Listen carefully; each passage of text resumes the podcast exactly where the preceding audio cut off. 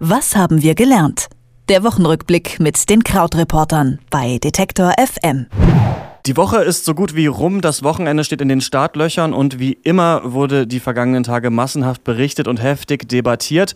Über die Themen der Woche sprechen wir jeden Freitag mit Krautreporter Christian Fahrenbach und wir fragen uns, was haben wir gelernt? Hallo Christian. Hallo. Das war, muss man sagen, keine Woche der positiven Nachrichten. Überschattet hat die Woche das Attentat von Orlando und wie nicht anders zu erwarten, wurde es auch für den US-Wahlkampf instrumentalisiert. Präsidentschaftsanwärter Donald Trump ging mal wieder in die Vollen und hetzte unsachlich gegen alle Muslime und den Islam. Dafür wurde er dann auch scharf kritisiert. Hat er den Bogen überspannt? Es ist eigentlich tatsächlich so, dass die ersten Zahlen darauf hindeuten. Und ähm, es hieß ja ganz kurz nach dem Attentat, dass ihm das sehr nützen würde. Und er hat dann ja auch eine sehr lange Rede gehalten, wo er ähm, gefordert hat, dass nicht mehr nur, wie er es bisher immer gesagt hat, alle Muslime von der Immigration, ähm, an der Migration gehindert werden sollen, sondern dass man generell niemanden einwandern lassen solle aus Ländern, die mit Terror zu kämpfen haben. Also so eine sehr luftige Formulierung letztlich die auch kaum natürlich durchsetzbar ist, weil welches Land hat denn im Moment nicht mit Terror zu kämpfen? Aber was man sagen kann, ist, dass wir hier in den ersten Umfragen nach dem Attentat, also jetzt im Laufe der Woche, durchaus sehen, dass die Werte von Trump eigentlich eher sinken. Also der Abstand von Hillary Clinton auf ihn ist größer geworden und liegt so im Schnitt bei 6 Prozent jetzt über die Umfragen hinweg. Und auch seine persönliche, ähm, seine be persönliche Befürwortung, es gibt ja dann immer diese Abfrage, befürworten Sie die Arbeit von oder die Person von, ist nach unten gegangen. Nach unten bei unter 40 Prozent Zustimmung ist er jetzt. Die Republikaner geraten gerade ein bisschen in Panik und sein Rückhalt in der Partei sinkt auch. Welchen Einfluss haben Trumps neueste Äußerungen denn auf seine Chancen im Wahlkampf? Es ist natürlich schwer zu sagen, ob er sich davon wieder erholt, weil natürlich wird es noch viel auf und ab geben bis äh, zum 8. November, wenn dann tatsächlich die Wahl ist. Was man ein wenig dennoch beobachten kann, ist, dass insgesamt der Umgang mit ihm sich verändert. Also die Medien werden präziser so in ihren Angriffen oder in ihren Nachfragen, lassen sich nicht mehr so abspeisen. Es gab ja dann hier auch diese Episode ähm, mit einem mexikanischen Richter. Ähm, es gibt hier eine Klage gegen die sogenannte Trump University, die halt aber sich eher so als so eine Art Schneeballsystem entpuppt. Und der Richter in dieser, in dieser Klage ist ein Mexikaner, weshalb er gesagt hat, dass dieser beziehungsweise ein mexikanischer Abstammung. Er ist eigentlich Amerikaner, aber hat eben mexikanische Eltern, weshalb Trump sich beklagt hat, dass der kaum äh, neutral ihm gegenüber sprechen könnte, weil er ja mit Mexiko diese Mauer haben will. Und auch dafür gab es einfach sehr, sehr viel Kritik, weil sich da vor allen Dingen zeigt, dass es plötzlich nicht mehr um die Sache geht. Sein Spruch sonst ist ja immer Make America Great Again, sondern plötzlich geht es halt darum, dass er sich selbst rettet. Und das kam auch nicht sehr gut an. Gleichzeitig möchte Trump außerdem auf einmal über schärfere Waffengesetze in den USA diskutieren. Das stand für ihn vorher eigentlich nie zur Debatte. Wird der Hardliner in Zukunft zurückrudern? Das ist immer schwer zu sagen, weil er am nächsten Tag immer eine ganz andere Meinung hat als am Tag vorher. Also das ist alles wenig stetig.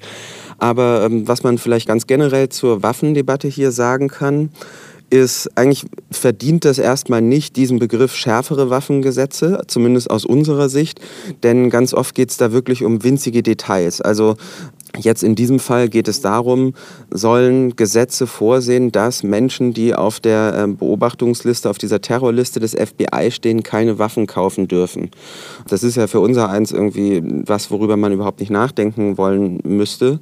Aber hier in den USA sind das eben die winzigen Schritte, über die nachgedacht werden muss, diskutiert werden muss. Es gibt dann immer wieder die Debatte, wie viele Patronen dürfen maximal in einem Magazin sein, das man freikaufen kann und dürfen das 30 sein oder nur 15.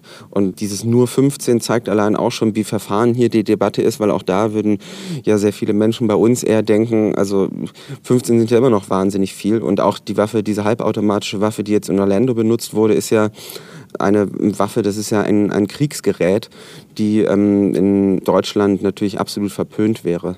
Und dann gab es noch ein anderes Attentat diese Woche. Die britische Labour-Politikerin Joe Cox ist tot. Nachdem sie gestern Morgen angeschossen wurde, ist sie ihren Verletzungen erlegen.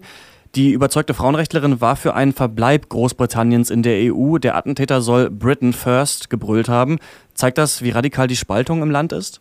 Ja, also es zeigt zumindest, dass anscheinend die Saat, die die Gegner, ähm, die die EU-Gegner in Großbritannien ausgesät haben, äh, aufgeht. Also die ähm, gesamte Entscheidung wird ja mit sehr radikalen Parolen dort vorangetrieben.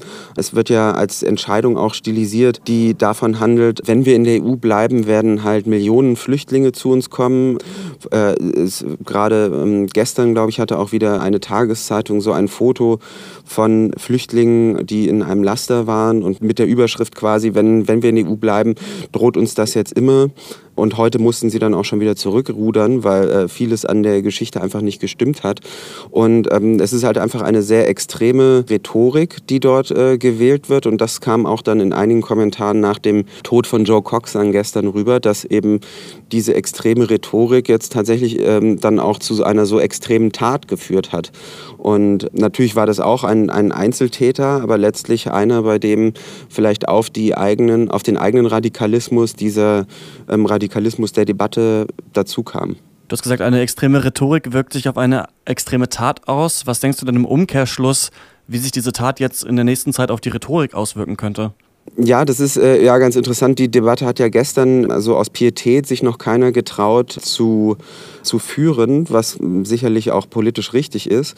Aber wenn man den Blick auf die Aktienmärkte wirft, da sieht man dann tatsächlich, was sozusagen die, die allgemeine Deutung dieser Tat ist. Denn auf den Aktienmärkten hat das das äh, Pfund eher gestärkt und die alles, was quasi mit Großbritannien zu tun hatte und auch mit europäischer Wirtschaft, hat, von den, hat auf den Aktienmärkten gestern profitiert. Das heißt also, da wo es keine Pietät gibt sozusagen, ist die Deutung, dass es den EU-Befürwortern eher nutzen wird in der, ähm, in der Abstimmung am Donnerstag. Trump instrumentalisiert das Attentat von Orlando für seinen Wahlkampf und die Brexit-Debatte in Großbritannien wirft sehr dunkle Schatten voraus.